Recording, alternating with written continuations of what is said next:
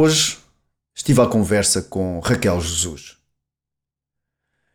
Existe uma proposta que eu faço aos alunos que ensino nos cursos de instrutores de Qigong. É que criem a sua própria definição de Qigong.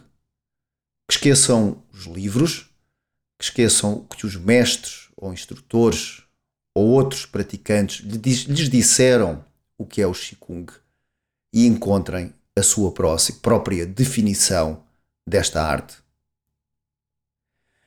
Conheci a Raquel numa fase em que ela iniciou um dos ciclos do curso de instrutores de Qigong. Iniciou com a perspectiva de, com este curso, uh, criar uma lente que lhe pudesse ajudar observar a vida que vivia naquele momento.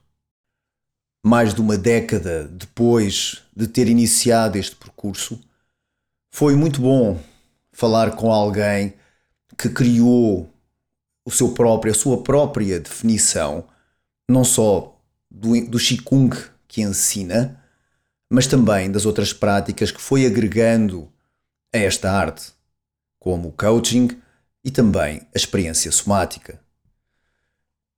Existe sempre um tema que no final de cada conversa uh, que me fica em mente. E nesta conversa que eu tive com a Raquel Jesus, um, o tema que me ficou foi a transição. A transição que nós vivemos a todos os momentos da nossa vida. A transição entre a inalação e a expiração, por exemplo entre os vários bateres cardíacos. E depois que isso se movimenta a outros aspectos maiores da nossa vida, e que apesar de haver, devido a uma industrialização crescente das sociedades, esta ideia das caixas, eh, em que hum, há a caixa do trabalho, da família, do divertimento, Aqui a proposta que a Raquel nos faz é que nestas transições encontremos os pontos de ligação. Os pontos que tornam a vida, em vez de um país com fronteiras, um país que seja uma paisagem unificada. Falamos de natureza, falamos de transições Falamos da, da prática e do regresso constante aos clássicos que nos podem ajudar a ter uma vida uh, mais de acordo com aquela mentalidade universal que nos une a todos como seres humanos. O que podemos ler num clássico de há dois mil anos atrás, existe aqui, apesar da sociedade ter mudado radicalmente desde então, existe aqui um fio que nos une, um fio que nos faz mais humanos. No entanto, estes pontos em comum deixam também o desafio de nos encontrarmos aqui também como indivíduos. A nossa conversa viajou assim pelas práticas tradicionais, pelo contacto com a natureza, pela importância da transição nas nossas vidas e também de práticas mais contemporâneas, como a experiência somática e as áreas que envolve relacionadas com desde a concepção até uh, ao nosso nascimento e infância e como efetivamente pode ser importante o cuidado que se dá uh, a uma criança ou a uma gravidez como quem dá importância a uma planta preciosa, em que os primeiros tempos em que essa planta germina e o cuidado que damos a este processo pode ser extremamente importante para o resto da vida. Deixo-vos então com Raquel Jesus em mais uma edição destas conversas no Ser Sustentável. Olá Raquel. Olha, muito Olá, obrigado por teres. Olá. Obrigado por teres aceito o convite por estar aqui hoje, a conversa comigo. E, olha, eu queria te perguntar, gostava de saber o que é que, como é que estás aqui hoje? É? E quais foram, se quiseres referir, alguns momentos importantes neste, neste teu processo que leva a, a fazer aquilo que fazes hoje? Hum. Em primeiro lugar, agradeço a oportunidade de estar aqui à conversa contigo e de, e de partilhar uh, sobre aquilo que eu faço e como eu cheguei até onde estou agora, neste preciso momento. Um, eu tenho uh, em memória um momento que me marcou e, e está relacionado contigo. Portanto, foi naquele ano em que iniciei o curso de instrutores de Qigong na Escola de Medicina Tradicional Chinesa e isso foi um momento de viragem na minha vida, porque, como sabes, eu estava dedicada ao direito, a exercer advocacia, a trabalhar em companhias multinacionais e, e essa viragem que ocorreu foi uma, vira, uma viragem, no final de contas, para o corpo e para aquilo que existia dentro de mim que até então eu não tinha prestado atenção. no meu trabalho, a minha, no meu trabalho, a minha atenção estava muito direcionada às questões externas, a, a orientações que vêm de fora e ao longo do tempo, da minha infância até, até lá, eu fui um, desconectando com, com a informação e com a minha intuição, com aquilo que vem cá dentro.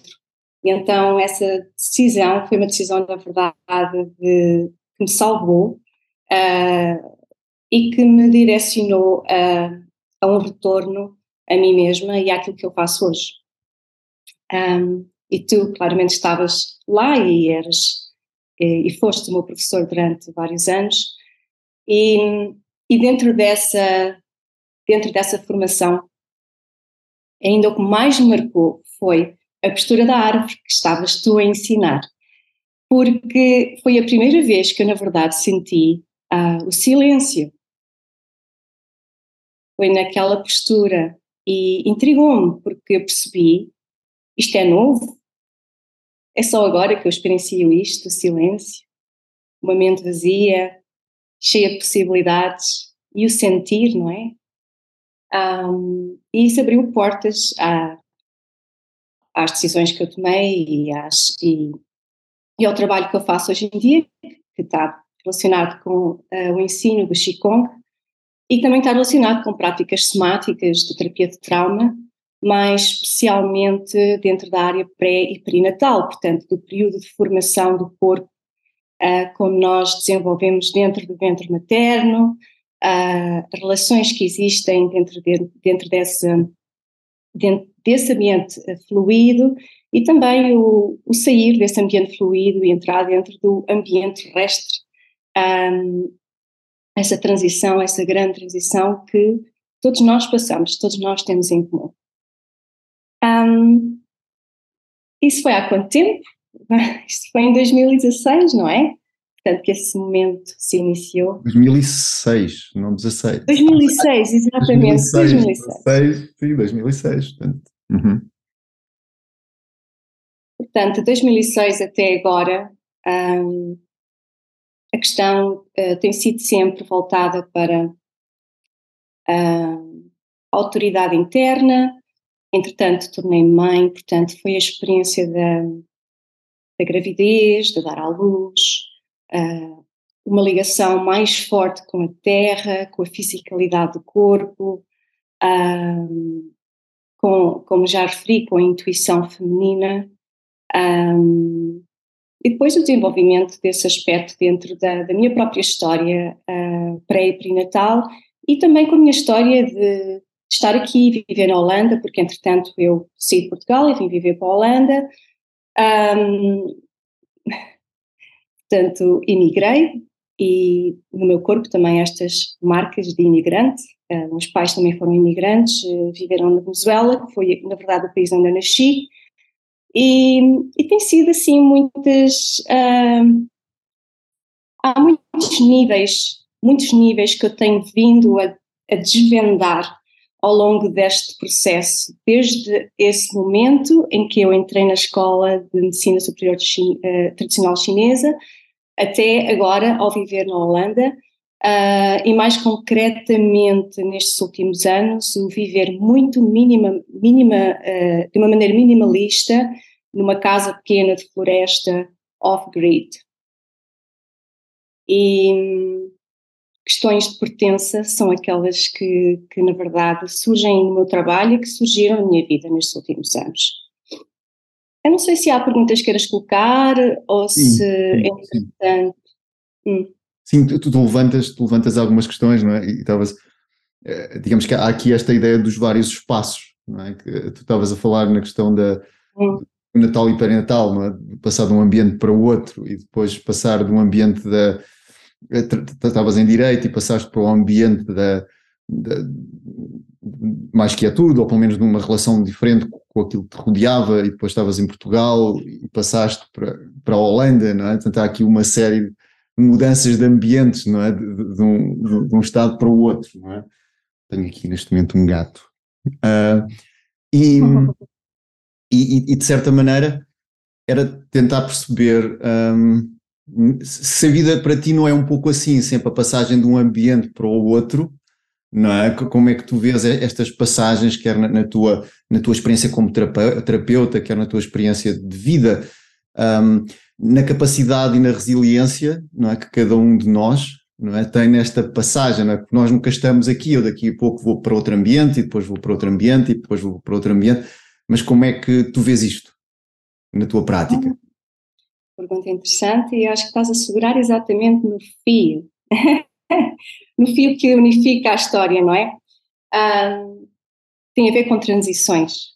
Um, na verdade, esta, esta, a questão da transição tem a ver com, uh, no, meu entendimento, na minha experiência, no trabalho que eu faço, trabalho com a transição do nascimento, da concepção, e a transição de Portugal para a Holanda e a transição da floresta para a cidade, a transição da cabeça para o corpo. Isso fala-me acerca da questão da flexibilidade, da questão da adaptabilidade e da questão uh, de, das polaridades, de que uh, nós estamos sempre nesta dança entre o material e o espiritual entre o denso e o subtil. E a dança, ela situa-se no meio. Ela é este momento de transição, é aquilo que permite o diálogo, é, é o que traz à conversa ambos, ambos os aspectos. E nós vivemos numa, numa cultura que tendencialmente privilegia ou que dá prioridade a um dos aspectos. Um, ou temos o aspecto material que predomina, uh, ou em outras questões uh, relacionadas com filosofia, religião e outras culturas, pode estar o ênfase uh, na, na, questão espiritual.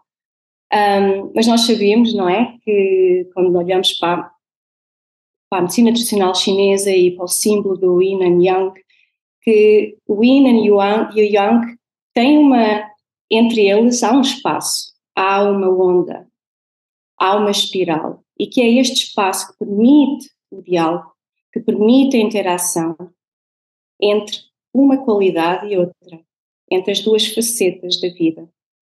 E, e todos nós vivemos neste espaço, todos nós sabemos o que é estar a dormir profundamente e começar a acordar de manhã.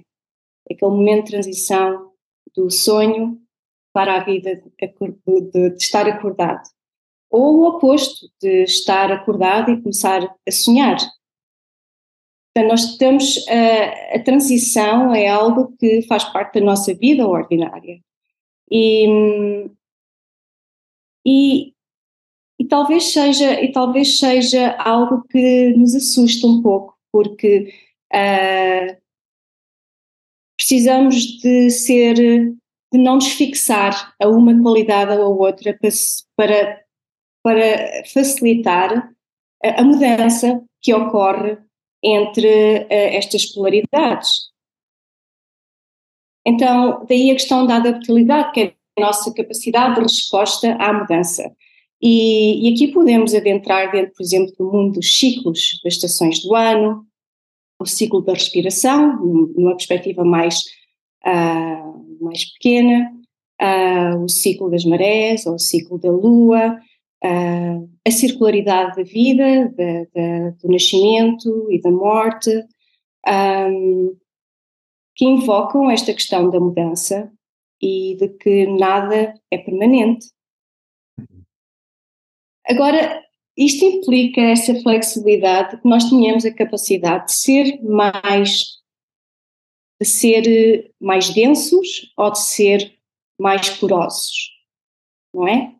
E nós vemos isto, por exemplo, quando estamos na natureza e se tivermos o tempo uh, de observar uh, como as estações do ano ocorrem e, e, transformam uma árvore ou uma planta, nós vamos ver como a árvore, uh, em momentos, por exemplo, de primavera e de verão, se encontra muito mais porosa, muito mais expansiva, e como no momento do inverno ela está muito mais densa, muito mais para dentro. E, e esta capacidade de poder estar, experienciar um aspecto e de experienciar o outro, dá-nos um, um âmbito, dá-nos uma capacidade. E é esta capacidade, assim um pouco como ah, a elasticidade uh, a elasticidade uh, ou, um, por exemplo, no corpo humano, uh, o tecido conectivo do corpo. algo que unifica um extremo ao outro precisa desta elasticidade. E, e este e então o tal ajustamento. E a minha vida tem sido isso, tem sido um constante ajustar. O que significa também começar a funcionar ou começar a, a andar mais devagar. A apreciar momentos de lentidão e momentos de silêncio, que foi o tal momento que, quando experienciei com a postura da árvore na tua aula, me mudou.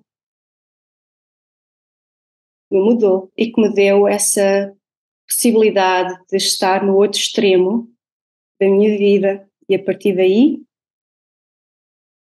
começar a dança. Sim, e eu uh, estava a pensar nesta ideia que tu falas das várias estações e que e, já tenho falado aqui com, algumas pessoas sobre esta, sobre esta ideia de que nós gostaríamos de estar sempre num estado, como tu disseste, ou seja, gostaríamos de estar sempre no verão, ou, ou geralmente em é? primavera, e depois quando há o inverno há muitas vezes falta de recursos é? para lidar com os invernos da vida, até uma fuga, até que, que, às vezes é bem pior, não é? Fugir do inverno é bem pior do que aceitá-lo, não é? E, e, e, e, que neste processo realmente, e, estava a pensar que, por exemplo, entre estações há a estação terra, que é a estação da quietude e, do enraizamento e, da observação e de gestão etc. Não é? E que quanto isso falta nos dias de hoje, não é? Porque parece que é um contínuo uh, offline ou online e não existe aqui o cinzento, não é? Tu, tu vês isto nas pessoas com quem trabalhas? Hum, se eu estou a entender bem a tua questão. Um... Esta, esta dificuldade em, em, em, ver as coisas mais cinzentas em vez de ser preto e branco só, o espaço entre, tu falavas do yin yang, não é? Uh, tu, tu vês esta dificuldade em, porque ou queremos estar bem, ou, ou, estou bem ou estou mal, mas há aqui momentos no meio que me permitem observar, não é? E, e para isso é necessária paragem, é oh. necessário silêncio, e, e, a minha pergunta era, nas pessoas com quem tu trabalhas, não é? Uh, uh, se isto é, é algo que, que, tu vês com alguma frequência, esta dificuldade em aceitar o inverno, esta dificuldade em aceitar o silêncio, aceitar, aceitar a paragem. Sim, sim, sim, sim, sem dúvida. Sem dúvida, é até, uh, de uma maneira, é um ponto cego, não é? É algo que as pessoas muitas das vezes uh, não, não veem. Ou talvez a palavra certa seja reconhecimento. É o reconhecimento, é uh, ter a capacidade de conhecer, de ver, ou de sentir, ou de experienciar nesses momentos de, de, silêncio, ou de quietude, ou de paragem, ou de simplicidade, um, de perceber que isso está dentro de nós, que é uma qualidade que vive dentro de nós e que tudo na vida necessita de um reconhecimento, especialmente para nós humanos. Uh, nós encontramos reconhecimento enquanto, enquanto seres humanos mais na mobilidade, na verdade, do que na paragem. Uh, nós encontramos reconhecimento mais com o mundo animal, por exemplo, do que com o mundo vegetal. Porque os animais têm dois olhos, têm nariz, têm boca, têm orelhas. Uh, nós conseguimos, uh, de certa maneira, uh, espelhar os nossos braços e as nossas pernas com patas e barbatanas e asas, com árvores e plantas que simbolizam outro estado do tempo, um tempo mais lento, um tempo mais ligado à oportunidade do que propriamente à produtividade. Um, esse reconhecimento falha, falha-nos. E talvez resulte de um hábito, mas uh, nós estamos aqui neste mundo, ou vivemos neste mundo há mais de 200 mil anos, e em 200 mil anos ainda conhecemos muito pouco sobre o mundo das plantas, sobre o mundo verde deste planeta. Um, uma, uma, uma amiga minha, artista, uh, no bairro em que ela vive, uh, o, o poder local decidiu cortar árvores que viviam ali naquele sítio há mais de 100 anos e queriam construir ali uma ponte. E claro que a comunidade se opôs àquele corte daquelas árvores, porque eles nasceram e as árvores já lá estavam, portanto são, é algo que eles podem sempre voltar, porque é como um ancião, uh, está lá desde o princípio e vai continuar depois do fim daquelas pessoas.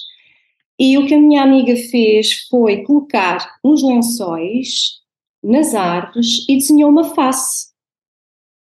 Desenhando uma face, ela facilitou que o público em geral pudesse reconhecer as árvores enquanto seres vivos, animados, com capacidade de sentir e de que o corte destas árvores, no fundo, é como cortar qualquer outra forma de vida. É como terminar com a vida de um humano, é como terminar com a vida do animal, que não é menos importante nem menos significativo qualquer outra manifestação viva neste mundo. E isso mudou, efetivamente, e no final de contas, dando fim à história, as árvores ainda lá estão. um, e isto leva-nos claramente à tua questão, que é, nós conhecemos mais com a mobilidade e com o deslocamento do que propriamente com o, um, o, a quietude e com o silêncio. Um, Existe até, inclusive, uma certa inquietação dentro do silêncio, quando ele é nos proporcionado. Um, um desejo de trazer a próxima palavra, um desejo de trazer qualquer coisa à mesa para preencher. Um, sendo que não estamos habituados ao vazio, não estamos habituados a, àquele espaço fértil que existe antes de qualquer coisa se possa manifestar. Hum. Eu não sei se isto responde à tua questão. Responde, uh, responde, responde, e falavas há bocadinho da questão de irmos buscar coisas externas quando muitas vezes já temos isto dentro de nós. E estava a pensar na, naquela, pronto, numa moda que existe, uh, que é, são os Black Hole Resort, não é? Que tu vais para uma resort em que não existe nem internet, nem televisão, nem, nem nada, e tu pagas talvez 2 mil euros por noite ou mais, percebes? É um sítio fantástico em que não há internet. E, mas tu podes em casa fazer isso. tu podes desligar a internet e podes dizer, ok, agora não vou ter, não vou ter isto, mas há esta ideia de que eu, eu estou desempoderado, é? Ou seja, eu preciso ir para fora para pagar um balúrdio, não é? Para algumas pessoas, se calhar não é, mas para mim seria pagar este, este valor por noite para, para me desconectar, não é? Portanto, há aqui também, quando tu perdes o, o contato com a natureza, também te desempoderas, pensas que as coisas basicamente são, uh, só, só, só, estão lá fora, não é? E, e há, penso que esta tendência, não sei se reconheces isto. Sim, sim, sim, sim, sim, reconheço. Sim. Isto leva-me à, à questão da relação com o nosso corpo, Uh, eu estou a pensar, por exemplo, no nosso corpo enquanto uma teia viva de relações, enquanto uh, um ecossistema, uh, enquanto um lugar onde todos os elementos residem, não só humanos, como também elementos que vão para além do humano. Por exemplo, a representação do corpo ao longo destes últimos séculos tem vindo a ser associado a, às máquinas, o coração como uma bomba, sim, sim, sim. o sistema de ventilação do corpo, a parte motórica. Portanto, existem estas designações que apelam a, ao corpo como uma máquina e depois existe a nossa forma de lidar com o corpo, que é em partes e em peças. Então, quando uma peça está danificada, a nossa primeira reação é vamos mudar esta peça e vamos voltar outra vez a ficar funcionais. Mas como nós sabemos, isto nem sempre resulta. Porquê? Porque claramente todas estas peças estão relacionadas umas com as outras e assim que nós as separamos do todo, não conseguimos entender como a peça funciona, porque o seu funcionamento depende desse ecossistema e do, desse lugar no ecossistema. Então, a visão que, por exemplo, nos é dada pelos taoístas uh, é do corpo como uma paisagem, uhum. em que os elementos da natureza, como sejam as rochas, a água do mar, ou o rio, ou a montanha, uh, o fogo, uh, a terra, um, as estrelas, todas elas vivem dentro de nós. E quando nós regressamos a esse lugar mais interno, não é? Um, quando nós um, nos retiramos desse mundo externo e ficamos mais uh, perceptivos ao, ao que vive dentro de nós, ao que vive no escuro, ao que nós maioritariamente não estamos a prestar atenção, um, é importante notar que não perdemos a natureza pelo simples facto de estamos a olhar para dentro. Que ela existe e que ela respira e que ela vive e que ela ressoa a, a todo e qualquer momento com a natureza que nos rodeia. Então é como olhar para o céu numa noite de lua nova, portanto, numa noite de escuridão, e começar a ver aquelas estrelas que são muito mais incandescentes, aquelas estrelas que nos chamam mais a atenção. Mas se mantivermos o foco, começamos a reparar no preto, começamos a reparar na vastidão que o, o preto do céu tem e que nós não conhecemos. E passado um tempo começamos a ver aquelas estrelas mais pequenas, mais subtis. Então este olhar para dentro, como seja o que acontece no inverno, não é? Que a energia recua para dentro, uh, fica mais internalizada, uh, tem a ver com o mundo subtil. Uh, começar a, a aguçar, por assim dizer, a nossa percepção a estímulos mais pequenos e a movimentos mais pequenos e a começar a entender que o mundo e a natureza é feito também de subtileza. E quando nós não estamos a ressoar ou a, a perceber essa subtileza, ficamos frios, ficamos rígidos. Sim. Sim, sim, e, estava a pensar que houve uma altura que eu, que eu estava a viver perto de um, de um, parque em Lisboa, partilhar aqui isto contigo. E comecei, apesar de, pronto, fazia em casa, o Qigong, praticava em casa, e pensei, não, eu vou começar a ir para o parque. É? Ia, pronto. E, e, foi cerca de algumas semanas, três, quatro semanas depois de ir para lá todos os dias, uh, comecei a sentir realmente essa, essa questão e estava numa altura desafiante da minha vida e, e percebi que e, um, a natureza, esse contato com a natureza era uma sensação que é difícil descrever por palavras, mas é que está tudo bem, percebes? Existia, existia ali uma força de conexão que, que estava ali tudo, percebes? Que, que não não precisava mais de nada e que tudo aquilo que se estava a passar fazia parte de ciclos e, tinha, e que ia ficar tudo bem, ou pelo menos iria transformar-se noutra coisa qualquer. Mas, mas para perceber esta ideia desta conexão que está tudo, quando nos ligamos à natureza, parece que a nossa força duplica ou triplica. Um, uhum. e, que, e que isso às vezes vê-se a natureza como os comentários de David Attenborough, algo que está ali com quem vê às vezes o Kitchen 24 e, e fica com a ideia o que é que é cozinhar, percebes? Mas, mas que existe realmente esta questão da, da natureza.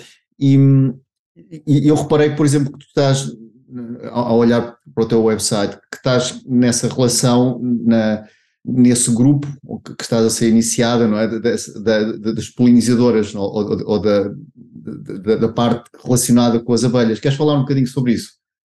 Hum. Um, sim, eu, eu na, na, realidade eu tirei um curso de apicultura, mas isto começou um bocadinho antes com um curso de xamanismo uh, que é radicado numa tradição europeia bastante antiga e que está relacionado com as abelhas e com o espírito das, das abelhas e das colmeias. Um, é, é realmente um, uma força da natureza que é inteira e que temos muito com quem aprender, especialmente sobre a coletividade, sobre o facto de estarmos interligados uns com os outros e também a unidade de grupo e a força que isso traz na nossa energia, na nossa consciência. Aquilo que falaste um pouco, quando te sentes parte da natureza, que sentes a tua força a ficar mais, uh, uh, mais uh, acrescida ou mais sentida, talvez. E é assim mesmo também o que acontece com o mundo das abelhas. Elas são criaturas que trabalham com a subtileza do mundo.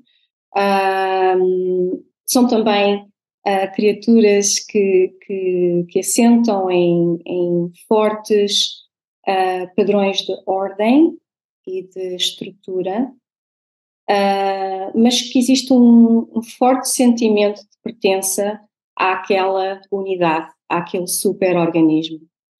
Um, e essa pertença é algo que é alimentada todos os dias e com todas as ações, não é algo que se tem como adquirir e depois que não se trabalha, não, é um processo de cultivo e de fortalecimento dessa mesma ligação à, àquele todo. E estás a falar da polinização, e isso claramente me faz lembrar uh, da diversidade do nosso ecossistema e da necessidade uh, da colaboração entre um ente e outro ente, assim como seja entre as flores e as abelhas. Uh, esta,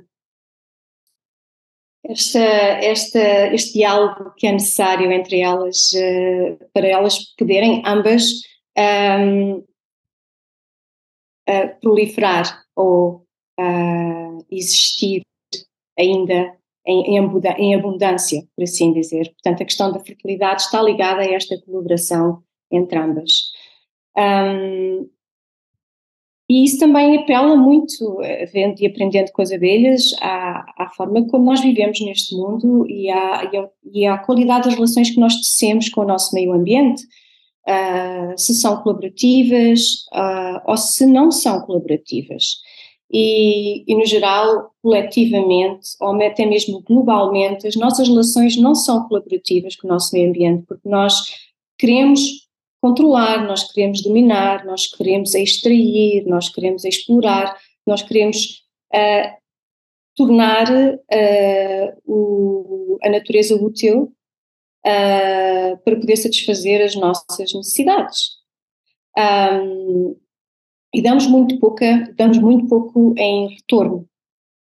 Um, e é nessa reciprocidade que nós temos muito a aprender com, claramente, com o mundo das abelhas e com, especialmente com o que eu sinto, uh, apesar de todo o tipo de intervenção que nós já tínhamos feito às abelhas, manipulando todo o tipo de processo de fertilidade uh, por aí fora, um, mas olhando para o, para o padrão uh, energético que ainda existe nessa comunidade, é, é um padrão que, fala, que nos fala sobre unidade e que nos fala sobre totalidade e sobre a importância um, da colaboração e, e, da prática diária da pertença uh, na nossa vida. Uh, e claramente, olhando para o nosso corpo, novamente para a nossa paisagem interna, um, há mais elementos não humanos do que elementos humanos. Portanto, a biodiversidade já existe dentro da nossa, do nosso corpo.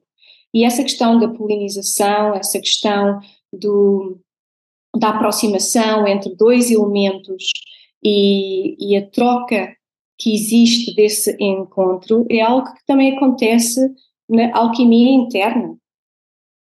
A matéria e o espírito, uh, uh, quando se combinam, quando se unem, é o que, o que inicia o processo criativo uh, do, do, ser humano e do estar aqui neste, nesta terra. Um, a questão das abelhas, ela, tanto a nível espiritual como a nível de tratar das abelhas enquanto apicultura, uh, é, é, uma questão que nos traz também para, para a extinção de espécies e a consequência das nossas ações nos ecossistemas uh, do, do, mundo que nos rodeia.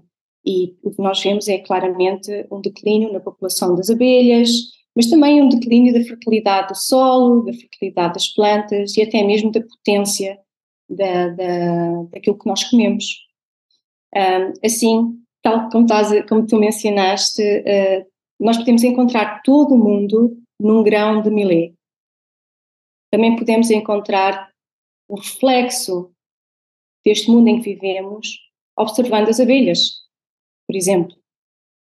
Sim, tu estás a dizer isso. Por acaso, eu, eu tenho um livro com frases, é? e hoje a frase do dia de hoje é do Tiro Nathan. Tu conheces aquela história, está tudo uma folha da árvore, não é? O sol, a árvore, o tronco, a terra, está tudo. E é a frase de hoje, por acaso. Estava a ver, estava a ver essa, essa frase hoje e fala nesta, desta interação. Sim, porque estavas a falar das abelhas, ok, há, há, há um declínio na, na qualidade, no, no ecossistema, na fertilidade, numa série de aspectos, mas isso é, é, o que está a acontecer também ao ser humano. Pois, é? exatamente. Temos aqui, e, e é curioso observarmos, e, e, e, no passado seria assim, ao observar a natureza consigo ver como é que está a minha comunidade, uh, eu, eu, ainda sou desta tradição a, nível da, das plantas, que as plantas que estão à volta da tua casa são as melhores para te tratarem. Se elas crescem, acabam por ser aquelas que são as mais interessantes para, para te tratarem, se tiveres algum desequilíbrio. Portanto, uhum. acaba por haver esta, esta ligação é, de que a, a nós fazemos parte de um todo, é? mas que o todo também tem esta capacidade de informar. E se eu mudar o todo, também muda a mim mesmo. É? é? É, isso que me estava a surgir quando falavas desta, desta, das abelhas e como é que elas refletem hum. o ecossistema atual, não é? Exato. E isso traz-nos à questão das transições, por exemplo, pontes. Pontes exemplificam as tais, os tais lugares de transição entre uma margem e a outra margem, por exemplo. E é exatamente acerca das pontes entre o mundo interno e o mundo externo, não é? A ponte entre o mental e o físico, um, de que nós estamos aqui a tratar é o, a informação que estás a falar, isso pede por uma certa vulnerabilidade, que nós nos possamos tornar mais porosos, mais receptivos ao toque do mundo exterior uh, no, nossa, no, nossa, no nosso ser.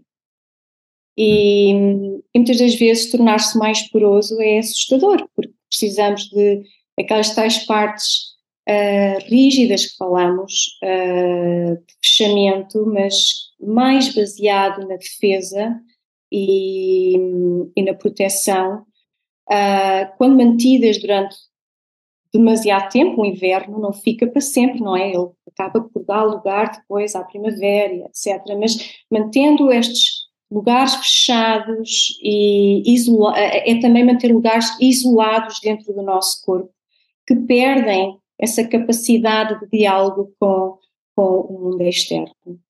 E isto tem sempre uma razão e muitas das vezes conta-nos histórias sobre a nossa vida eh, que precisam de ser escutadas. Portanto, é um ponto de partida. Uhum. E também, muitas das vezes, nestas, uh, nestes quartos isolados dentro de nós, existe muita potência, existe muita vitalidade. Um, Portanto, é bom também reconhecer que nós podemos ter resistência a tornarmos estas pontes, não é? A abrir as pontes, as passagens uh, para, para, a circulação entre uh, o exterior e o interior possa acontecer, que de vez em quando possa, possa levantar questões até mesmo existenciais. Um, e também entender que isso é, isso, isso, isso, não, isso, isso é, é informação. Uhum. Isso é informação.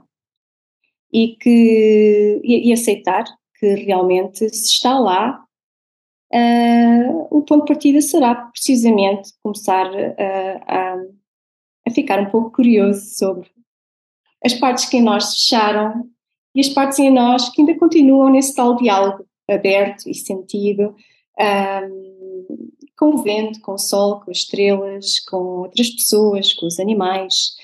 Vez em quando somos mais atraídos aos animais uh, do que propriamente a pessoas.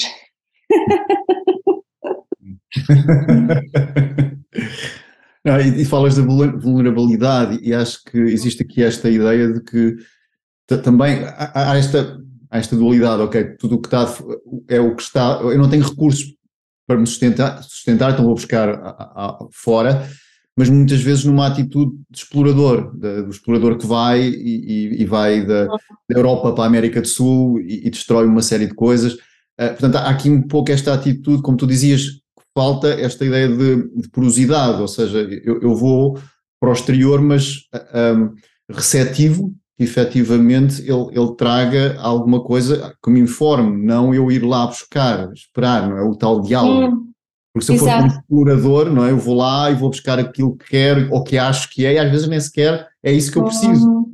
Não é? Uhum. Mas, há, há esta, esta, esta, esta ideia penso que começa às vezes bastante novo, não é? Do, do, do eu, eu, vejo, por exemplo, nos desenhos animados, não é? Um, o meu filho que agora tem 4 anos vê, em que há, há, duas, há duas categorias, é aqueles que há sempre um mal, e há sempre uma coisa qualquer a bater, e, e que nós não queremos cá em casa, e depois há os outros que são mais um, cooperativos, é? E, e, por acaso eu publicava um dia deste no nosso top 3 que existe um desenho de animação que são os Bluey, que aquilo é uma história de uma família de cães, que é muito engraçado, porque é, é, é a história de uma família. E aí é, é, mais esta questão colaborativa, não é? Que se perdeu, em vez de ser, o exterior é sempre uma ameaça, as pessoas de fora, o, há ali um mal qualquer, não é? E, e, e então eu, eu, penso que isto começa de novo, bastante novo, penso eu, é, que também é influenciado mas que ressoa, pelo menos começou, ressoei um bocado com esta ideia que estavas a dizer, desta porosidade que é necessária e de menos ir buscar como explorador e mais como participante, se calhar. Exato, exato. Exatamente, como participante. Uh, e, e, a palavra que, que utilizas, informar, também em si mesmo é bastante interessante, não é? Porque tem a ver com algo que trazemos para dentro e que nos forma. Uhum. Uh, então, este processo de sermos tocados, este processo de deixarmos uh, o mundo exterior ser percebido através dos nossos sentidos e, e processado dentro de nós, é uma maneira também de nos formar e reformar, porque depois é um processo que se vai repetindo, não é? Então, a questão, de, outra vez, da mudança, que é contínua, Uh, e isto leva-me a outra faceta do meu trabalho, que tem a ver com a terapia pré-natal. E a terapia pré-natal tem a ver com, ou está relacionada com a perspectiva do embrião ou do bebê, enquanto na fase de concepção, ou enquanto na barriga da mãe, ou enquanto uh, no processo de nascimento. E quando nós entramos dentro, dentro desta consciência do embrião, partindo do princípio que, mesmo dentro da barriga da mãe, nós já temos experiências e já existe consciência, isto não é só, só depois do nascimento, nós já estamos conscientes e a sentir desde o princípio, até mesmo enquanto um, um ovo. Uhum. Um, e estando ciente disto, que é talvez o processo de maior porosidade e de maior vulnerabilidade em toda a nossa, em toda a nossa vida. Ainda estamos, claro, protegidos pelas membranas do, do, do, do útero e pela água e pelo corpo da mãe, portanto temos todos estes anéis que nos contêm, mas somos muito fluidos não é? E a fluidez leva-nos ao princípio, às origens, leva-nos aos ritmos, leva-nos à, à continuidade uh, entre um, uma parte e a outra parte. Portanto, não existe separação entre a parte de cima e a parte de baixo, entre a esquerda e a direita, entre eu e a minha mãe. Existe um contínuo. Um, e, evidentemente, que tudo aquilo que está um, a temperar aquelas águas em que nos estamos a formar tem um impacto sobre nós. Aquele ambiente tem um impacto sobre nós. E depois, quando nascemos e quando começamos a lidar com as forças da gravidade e com, e com uma vida, uh, e com esta vida terrestre, começamos a ficar mais densos. Aquela fluidez, o osso, por exemplo, vai ficando mais denso. E também com isso, qualquer tipo de experiência que tenhamos tido contacto com, naquela altura, que tenha sido, por exemplo, algo que nos ultrapassou, ainda lá está. E se não for escutada e está uma vez reconhecida, que alguém nos possa espelhar e entender uh, que experiência foi essa, se continuar naquele ponto cego e cógnito, também vai ficar mais denso, é na postura, ou talvez até mesmo no comportamento, uh, a sensação de segurança ou de insegurança, a relação com o mundo externo, é? Agora há muitas crianças que são muito sensíveis e, e reagem muito fortemente à luz e ao ruído uh, e ao tacto. Portanto, tudo isto pode ter uma semente que vem já destas vidas, mas em que a nossa curiosidade e o nosso sentimento de vulnerabilidade é superior, mas também é a altura da nossa vida em que maior transformação ocorre. E eu vejo que nós, enquanto humanos, não é? Uh, os chineses traduzem uh, o humano enquanto aquele que uh, assenta sobre duas pernas. Portanto, enquanto humanos, estando em pé e sobre duas pernas, que é algo que nos caracteriza a nossa verticalidade, um, estamos evidentemente a tentar combinar a fluidez que ainda existe entre nós com a questão mais densa da, da matéria e da relação com a gravidade e, da, da, da e dos processos do corpo, como seja a digestão, como seja a eliminação e, e etc. Então estamos sempre neste, a medir este balanço entre a terra e o céu, entre o subtil ou etéreo e entre aquilo que é mais denso, e nós, pelo simples facto de sermos seres verticais, somos essas pontes. Falamos há pouco. Sim, sim. sim. Onde, onde, essas polaridades se encontram e onde o processo criativo uh, pode florescer.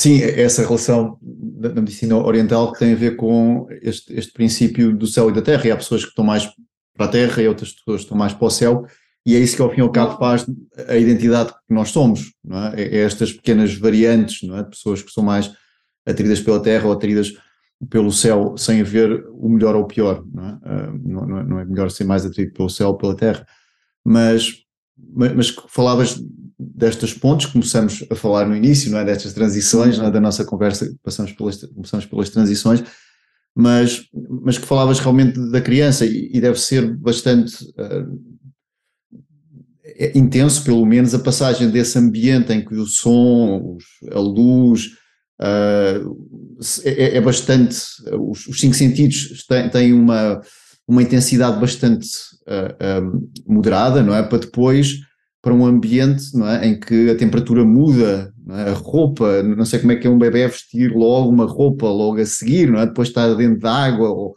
ou, ou, ter um cobertor, por mais, ou o próprio abraço, não é? é? É uma coisa que deve ser uma experiência incrível, não é? E que nós não nos lembramos conscientemente, mas ficou cá tudo, não é?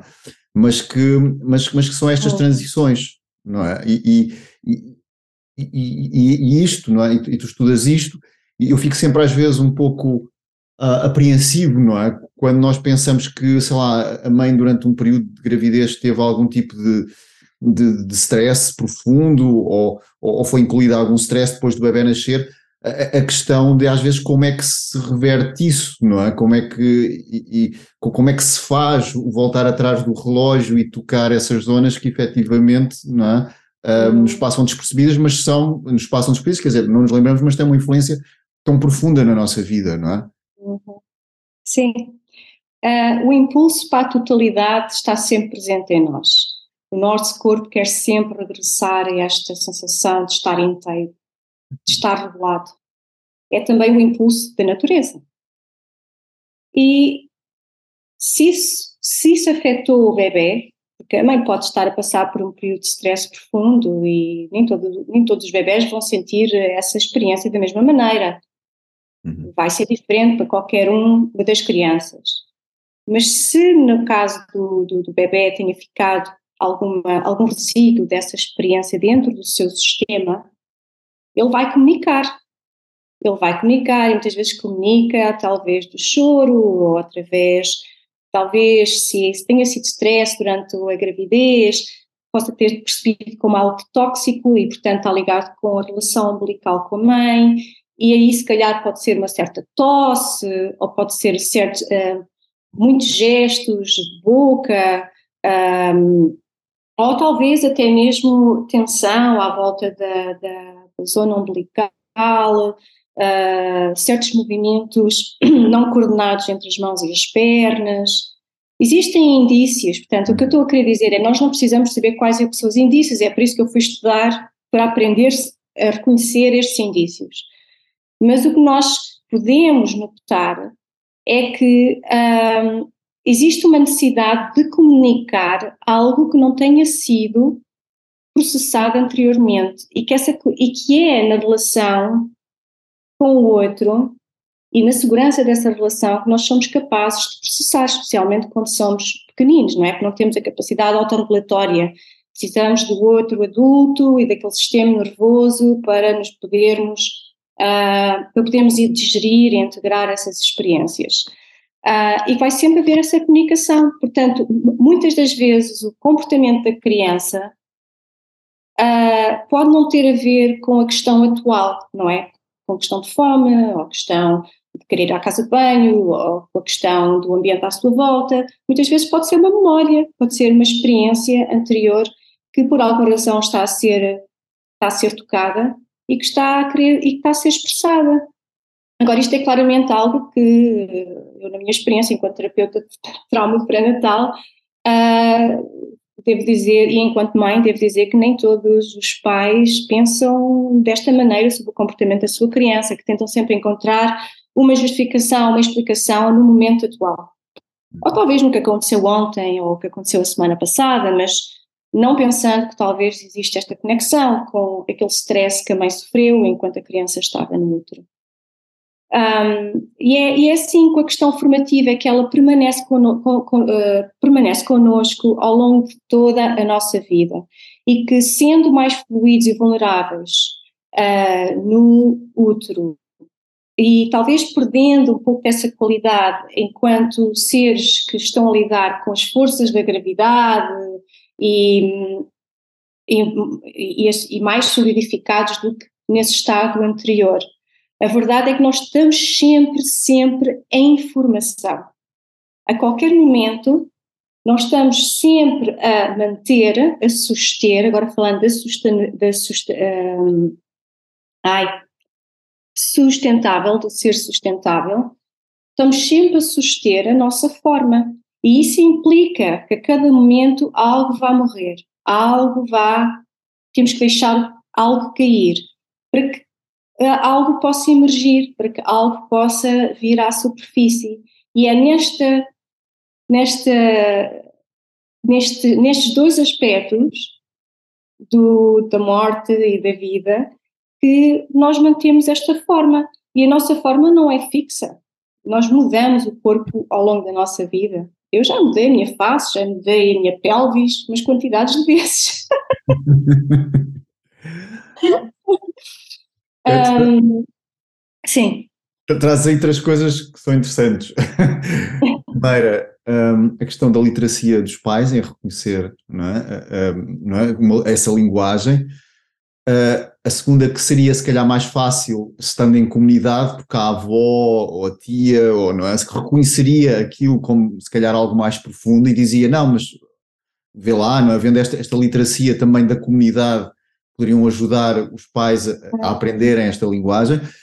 E, e, a terceira, esta ideia da epigenética, é? que nós conseguimos sempre mudar uh, a, a, possibilidade, não é? Eu, eu, aprendi na escola, quando estava a estudar, que as células do cérebro não mudavam, não é? agora isto já mudou tudo, uh, e que afinal já mudam, não é? já conseguem ter outras funções e outras conexões. Portanto, traz aí estes, estes três aspectos muito interessantes, mas eu ia pegar se calhar naquele que é esta possibilidade sempre de mudarmos, não é? que traz assim um pouco esta mensagem, não uh, ele sempre foi assim deprimido, ah, sempre foi assim hiperativo, ah, sempre foi assim. É? Uhum, uhum. Que, e, que isto se calhar é, é, mais um rótulo do que provavelmente a possibilidade que essa pessoa tem de efetivamente mudar. Pois. Apesar não é, de poder ter uma Exato. idade mais avançada, não é? Pois não é muito sustentável, não.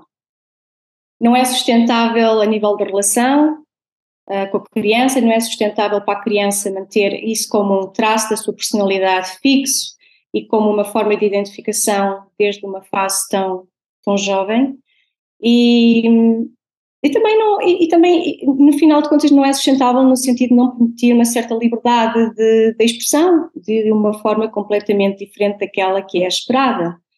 Um, e, e, isto leva-me à questão da palavra sustentar e suster e manter, que eu penso que é uma palavra que muito bem designa e se liga uh, ando com a prática do, do Qigong, mas também com esta nossa prática de ser humanos e de nos, de nos mantermos assim nesta forma e de irmos a cada momento nos ajustando, a cada momento uh, processando e, e, nos informando uh, na relação que temos connosco e com o mundo à nossa volta. Porque esta palavra eu fui ver, não é? Ela, ela, ela deriva desta palavra do latim que é sustinere, e sustinere tem uma palavra raiz que é sus, que significa sub, e sub relaciona-se com abaixo, ou por debaixo. E depois o tenere, tenere que tem a ver com suportar, com agarrar. Então, sustentar é ou invoca, invoca-me a mim, o segurar de baixo para cima. Hum. E, e aquele, uh, uh, aquela frase de Lao Tzu, de que o homem segue a terra e a terra segue o céu, o céu segue o caminho, o caminho segue a natureza, não é? Portanto, é, o segurar por baixo tem a ver seguramente com esta verticalidade que nos distingue enquanto seres neste planeta e que até é uma ponte para esse tal reconhecimento, por exemplo, com o mundo vegetal, com o mundo das plantas, que também tem uma orientação vertical. Um, porque nós temos esta cabeça no topo de uma coluna dorsal que está aqui a balançar a qualquer momento. Nós estamos sempre numa relação de ajustamento e de balanço, de encontrar o balanço, não é? Temos esta cabeça que se balanceia no topo desta coluna vertebral, temos esta coluna vertebral que se centra na nossa pelvis e depois temos a nossa pelvis que se apoia nas duas pernas, a esquerda e a direita, e no, fim, no, no fundo temos os pés que assentam na terra. Então, no final de contas, nós estamos a ser sustentados de baixo para cima não é? Exatamente, sim. E é esta relação intrínseca com a Terra uh, que, que é importante nós, nós começarmos a cultivar e a perceber e a integrar. E tal como tudo que nasce da Terra, existem ciclos. Ciclos de, de trazer algo de novo, de deixar isto amadurecer e depois ciclos de, deixar, de, de partilhar os frutos desta experiência e depois de regressar a esse tal inverno, esse estado de maior quietude, de reflexão e de integração. E, e é esta relação com a Terra que, que nos ensina, que nos ensina sobre a mudança e, e sobre a flexibilidade de nos ajustarmos, de balancearmos uh, o nosso corpo a cada momento e de percebermos que estamos sempre, sempre, sempre em formação, que estamos sempre a gerar uma forma e a segurar e a suster essa, essa mesma forma. E é isto que é a vida. Porque quando nós deixamos de suster esta forma, morremos e começamos a decompor. E o corpo começa, não é, a, a fracionar-se e a desintegrar-se para os seus elementos essenciais.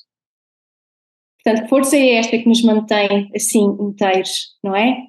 Sim, sim, e, e estava a pensar que tu, e, e, eu utilizo às vezes esta, esta imagem que tu tens cerca de cento e tal estruturas em cada pé, não é? Entre ossos, tendões e, hum. e, as várias combinações que tu consegues, que são, não existe uma combinação, um número de combinações que tu podes fazer entre os vários pés e os vários pesos e as várias extensões dos tendões, e cada pessoa tem um pé diferente, mas de certa maneira essas combinações é muito semelhante aos neurónios, não é? As várias ligações que consegues fazer entre os vários tendões é muito semelhante, é, é, é outro cérebro, não é? Que te mantém a sustentar o corpo, não é? É isso. Eu, é isso. Eu, eu, vejo um bocado isto por aqui, não é? E que uhum. também este, é, isto quer dizer que tu, que tu, podes sempre mudar essa relação com a Terra, que vai mudar a relação com o resto do sistema, não é? Entrando em contato com a Terra. E, e, e, daí nas crianças eu penso que é tão importante esse contato com a natureza, não é? E, e contacto das várias formas de pisar o chão, não é? Não estarem só neste mesmo plano, é? E hoje há, há, problemas bastante grandes no, no tornozelo, não é? Das pessoas que uhum. deixa de estar só com o movimento para a frente e para trás e deixa de ter um movimento lateral. E, e que, que, que, que, se perde, vá lá, essa capacidade de informação. A Terra tenta comunicar, mas há ali canais fechados não é? que não consegue depois comunicar com o resto do sistema. E, e nas crianças, a natureza tem esse, esse papel tão transformador, pelo menos eu sinto, uh, que, realmente pode uh, fazer encontrar esse poder dela. Ok, eu não sou isto, eu, eu, eu sou outra coisa qualquer, não sou aquilo, sou a, a, a, minha natureza, não é? Exato. É um movimento, o movimento natural, não é? O de, é aquele que exatamente acontece nesta relação com os elementos e com o solo e com a geografia do solo e não propriamente o exercício, mas o movimento que é natural à, à nossa relação com esta com esta grande terra, com a terra-mãe que nos rodeia. E isto acrescentando, que sabes que a Holanda é plana, não é? Sim, é plana, exatamente. Então essa questão da mobilidade, da, da articulação de, dos pés é sempre um bocadinho, temos que encontrar uma forma aqui de, de ter mais diversidade de, de movimento nos pés, porque realmente tem uma influência na saúde uh, da, da, dos pés e das pernas e da anca, sem dúvida nenhuma que tem um impacto uh, na, na, nessa vertente no corpo das pessoas que aqui vivem, pela falta precisamente dessa, dessa riqueza, não é? Que é essa, esse solo que é diversificado e que tem vários relevos. Sim, depois há esta ideia que acho também um espelho da vida, porque se, por exemplo, e se o calcanhar não faz, se o calcanhar, não, se o tornozelo não faz os movimentos todos, há outras articulações que compensam.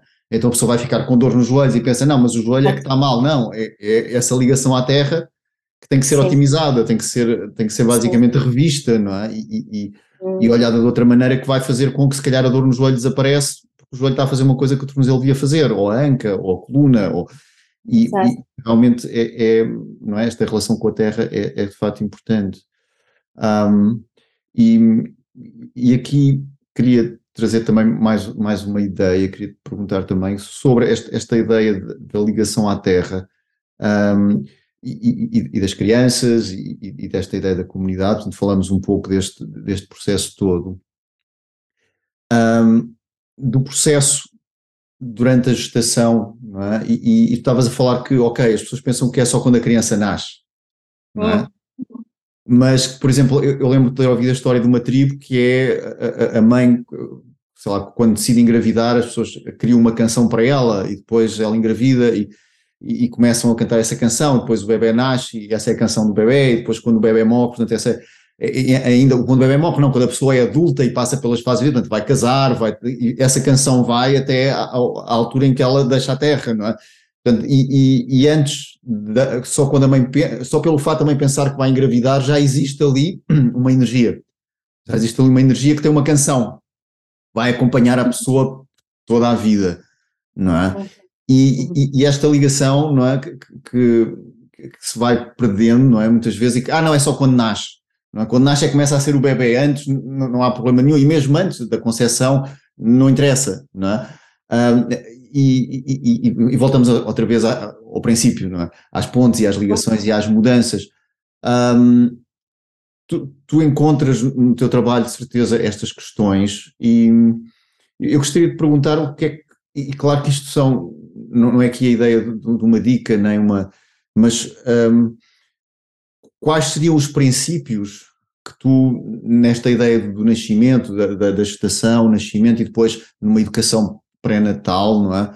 Um, uhum. Princípios que tu achas que são importantes que os pais observem é? na, na, criança ou durante a gestação, uh, que haja uhum. aqui, uh, se tu consegues delinear alguns princípios, não dicas, mas princípios, não é? Sim. Um dos princípios é, sem dúvida, que é uma grande transição essa de, de se ficar grávida, não é? Tanto para o pai como para a mãe.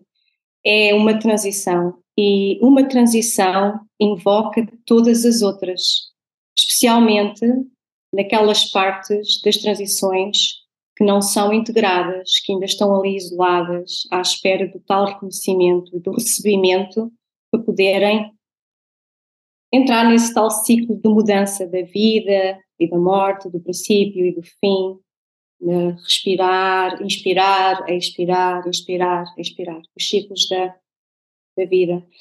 Um, portanto, quando uh, se pensa em ficar, em, em, em, se ficar grávida ou em se ter um filho, imediatamente as questões que estão conectadas com o nosso próprio nascimento ou com a nossa própria experiência pré-nascimento, que estejam lá que não tenham e que estejam ainda vivas nesse sentido não terem sido integradas, elas vão elas vão começar outra vez a vir à tona. E depois, o segundo princípio é, sabendo isto, reconhecer e distinguir aquilo que é o meu bebê interior, não é? Uh, e as carências deste bebê e aquilo que é que sou eu enquanto mãe ou eu enquanto pai. Porque o que acontece muitas das vezes é que nós não reconhecemos ou entendemos estas histórias que são as nossas e projetamos isto no nosso bebê. Então, o nosso bebê começa logo a receber estas expectativas não conscientes, mas estas expectativas e estas experiências que não são deles, que são dos pais. E depois temos a tal questão generacional, não é? Que a nossa criança vai continuar com aquela história que existiu desde há quantas gerações atrás. Um, e talvez um próximo princípio será que nunca é tarde, nunca é tarde. Todos nós cometemos erros, todos nós somos absorvidos pelas nossas histórias e perdidos nelas, todos nós. Enquanto pais, precisamos perceber que isso é parte de ser-se pai, ser-se mãe. Nós temos a começar a desvendar e a abrir estes véus e a perceber as implicações que têm em tantas, em tantas maneiras uh, no, uh, no, as implicações que existem no crescimento de um ser humano e as influências disso na, na, naquilo que o ser humano se torna e que se vai tornando ao longo da vida. Portanto, nós já estamos com muitas responsabilidades e, e precisamos só uh, precisamos de perceber que podemos cometer os, os, erros e saber que se não é agora, mais tarde a, a situação pode ser tratada. Nunca é tarde. E, e para além disso, uh, eu diria que o mais importante é dialogar. Talvez enquanto quarto princípio, é o diálogo entre o pai e a mãe e a criança, que quando está na barriga, na barriga da mãe, porque é invisível, uh, muitas vezes a percepção de que ser pai e mãe ainda é assim também um bocadinho intangível, não é? Está assim um bocadinho suspensa, o pai ainda não percebe que é pai, a mãe ainda não percebe que é mãe, mas já é pai, já é mãe, e já, se, já, e já, se, é, e já se faz esse, não é? E já se tem essa responsabilidade quando o bebê, ainda, ainda, antes do bebê nascer. Um, então entrar num diálogo, num diálogo muito honesto, que é a mãe sente-se estressada, a mãe está a passar um dia mau, a mãe perdeu o pai ou perdeu a mãe, alguém da, da família que morreu, estou-me a sentir triste, estou-me a sentir zangada, não tem a ver contigo, é uma emoção que eu estou agora a experienciar ou está a ser difícil para mim, quero que saibas que não tem a ver contigo e quero que saibas também que eu estou a receber ajuda ou que vou procurar ajuda e suporte para poder conter isto, não é?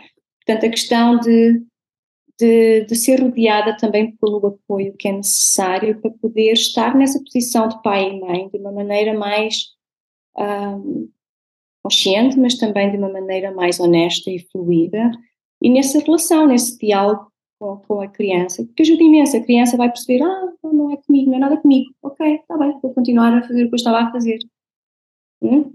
Sim, porque as crianças têm esta questão, não é? Se, se, há, se há algum desentendimento entre os pais, ela geralmente relaciona com ela. Isto pode ser um bocado estranho, não é? Mas, mas muitas vezes acontece, a criança pode estar a brincar e os pais estão com algum tipo de desacordo, ela, ela, relaciona aquilo com ela, curiosamente, não é? Quer dizer, no geral, não sei se tu, se tu tu suportas este princípio, mas, mas sim, o diálogo é, extremamente importante, não é? Esta, esta questão das necessidades e, da, e de, de, de, cada um, não é? Neste processo, de conseguir expressar essas necessidades e de, de conseguir apertamente colocar em cima da mesa aquilo que está a passar, não é? Cada um na sua linguagem ou, ou, ou adaptado à linguagem da criança, claro. Uhum. Hum. E distinguir, e distinguir entre o que é meu, entre o que é teu e entre, não é? Fazer esta distinção, ter esta clareza é bastante importante. De vez em quando este talvez seja o ponto onde nós uh, muitas das vezes ficamos um bocado baralhados, confusos, uh, desorientados, mas se estamos desorientados, então isso já é uma informação, uh, talvez exista algo aqui que eu preciso distinguir, existe aqui algo que eu preciso de separar, isto está tudo a ficar muito... sim, sim, sim. As coisas estão a ficar todas muito embrulhadas. Uh, e uma mulher, uma mulher grávida, uma mulher com uma, cuja percepção e sensibilidade fica tão, tão, tão aguçada e desenvolvida, portanto a intuição feminina normalmente fica muito potente. Portanto existe esse lado de recurso uh, durante essa fase que também pode apoiar este processo de distinção, de diálogo, uh, de consciência de que o meu bebê entende o que se passa, o meu bebê tem, tem experiências, tem emoções, sente emoções e, está nesta contínua relação comigo. E tal como está numa contínua relação comigo, de vez em quando pode querer sair da relação, porque eu posso estar a sentir-me assim, isolada, não apoiada, não suportada, não entendida, não vista. E talvez a criança ressoe com isso, porque qualquer criança, como diz essa, nessas tribos aborígenas que existe essa canção que é a canção da alma daquela daquele ser que vai que vai ser concebido ou que já foi concebido. E que cada vez que ela, essa canção uh, é cantada ela acorda a alma. E a alma é como um guia. É um guia que, que, que segue esse tal instinto do, do, do ser-se inteiro e da integridade. E, e a pessoa fica sempre mais conectada com, com ela própria enquanto um ser uh, mais inteiro do que propriamente se essa canção não estiver ou não for conhecida, não for cantada por ninguém, não é? Portanto, existe um, um, um lugar, um lugar para esse ser existir dentro de uma certa comunidade, não é? E, e ao faltarem estes princípios, ao faltarem estas tradições, um, é, é, é, é, importante ter esta questão presente de que, enquanto ser-se pai, nós precisamos do suporte, nós precisamos da comunidade. Um, e, que, e que realmente a confiança vem deste tal princípio de que nós vamos querer sempre seguir o, o estar-se inteiro e, e, e que a mãe e que o pai, nesse estado de ser-se pais, também têm esse recurso ao seu dispor e poderem perceber que posso confiar mais na minha intuição, posso confiar mais uh, na minha percepção e de, de, repente coisas que nunca pensaste começam a, a fazer sentido. Eu, por exemplo, eu fiquei grávida na Holanda e eu nunca pensei em. Pronto, aqui existe a possibilidade de, do parto ser uh, em casa, do parto doméstico. Eu nunca pensei nisto porque na cultura de, em que eu nasci, na Venezuela ou em Portugal, o parto está associado ao hospital, portanto é o lugar do parto, que é onde existe mais suporte e mais intervenções médicas caso seja necessário. Eu nunca pensei na questão da casa, mas eu, quando engravidei e percebi que a questão da casa e de, de dar, e, de dar à luz em casa era uma possibilidade, para mim foi, ah, é isto mesmo que eu quero. Eu sabia, eu sabia precisamente o que é que, eu, o que, é que era necessário para mim e para a minha criança e, e para o meu companheiro para poder uh, estar mais uh, empoderada durante este processo da gravidez e do parto. E, se, e, e, precisamente quem é que eram as pessoas que eu queria ao meu lado, uh, portanto, todo este tipo de decisões que eu sei que eu tomei porque tinha este apoio uh, mais coletivo, mais globalizado do, do, do, da natureza, mas também a minha filha, no meu ventre, também teve um papel, também a sua presença, a sua envolvência também tem uma consequência na, nas decisões que eu tomei, isso eu estou perfeitamente consciente. E assim sendo, cada família, cada gravidez é uma constelação diferente. Portanto, olhamos para a questão da globalização, dos recursos que podem estar lá porque derivam da, da, da, daquilo que é natural, mas também temos que olhar para a parte particular, para as particularidades daquela família, uh, daquela, daquela, uh, daqueles pais, e, enfim, e cada um deles de ter o seu próprio sistema uh, que, que revela exatamente a razão pela qual aquela criança está ali naquele, naquele ambiente. Todas as colmeias são diferentes, não é? Todas as colmeias são diferentes. Todas as colmeias são diferentes. Absolutamente. Olha, Raquel, um, onde é que podemos encontrar o teu trabalho? Bom, o meu trabalho, uh, eu tenho dois websites. Tenho o website do Tree Time, o Tempo da Árvore, uh, que é treetime-chikung.org e depois tenho um website que é mais devotado à questão da terapia pré-perinatal, que é raqueljesus-coaching.com. E eu basicamente eu dou aulas aqui na Holanda e os workshops também de, de Time mas também dou aulas online, portanto, isto é acessível a pessoas em, em Portugal ou em qualquer outra parte do mundo. Um, portanto, para quem quiser participar, uh, são muito bem-vindos. Uh, e espero, e vamos ver o que é que o futuro nos reserva, a tal. Vamos. a tal pergunta que pode acontecer ou não, não é? O que é, o que, é, como é que vês? Qual é a tua visão do, do teu trabalho e, e Uh, como é que gostarias de ver o teu trabalho evoluir no, no futuro? Uhum, uhum. Hum, certamente, certamente em. Uh, eu, eu, gosto muito de, de, de workshops na, de, na natureza, com as árvores e em desenvolver programas, programas de, fim de semana uh, ou programas uh, de maior duração. Por exemplo, eu neste momento estou, com, conjuntamente com, com o Peter Dandecker, estamos a escrever um livro com, em conjunto sobre as oito peças do brocado e sobre as oito posturas uh, arquetípicas, e que é uma boa base, por exemplo, para para workshops ou para uh, programas de maior duração. Portanto, isso é uma das é um dos processos em que eu estou envolvida de momento.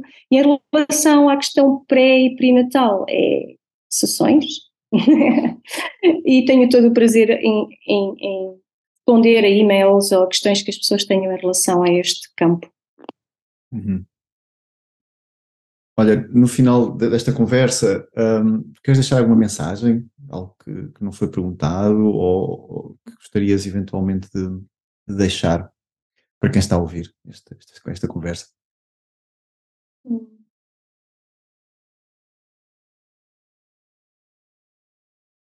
Talvez em relação a,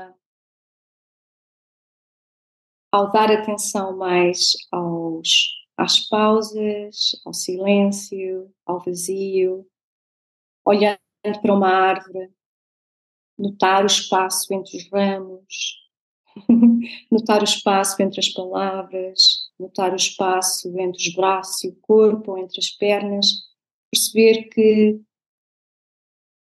aquilo que a nossa sociedade não considera útil tem muita utilidade para o nosso sentimento de unidade e de totalidade e também de criatividade, porque o vazio, estes espaços que existem entre as margens do rio, estes são os sítios onde, onde a fixidez pode começar a dissolver é, e onde algo de novo pode começar a emergir, são sítios de mudança.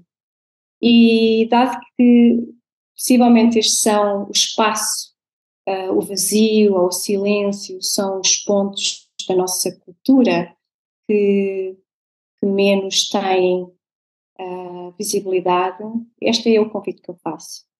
Para notar mais estes aspectos na nossa vida, no nosso cotidiano mesmo. Antes de falar, notar esse silêncio.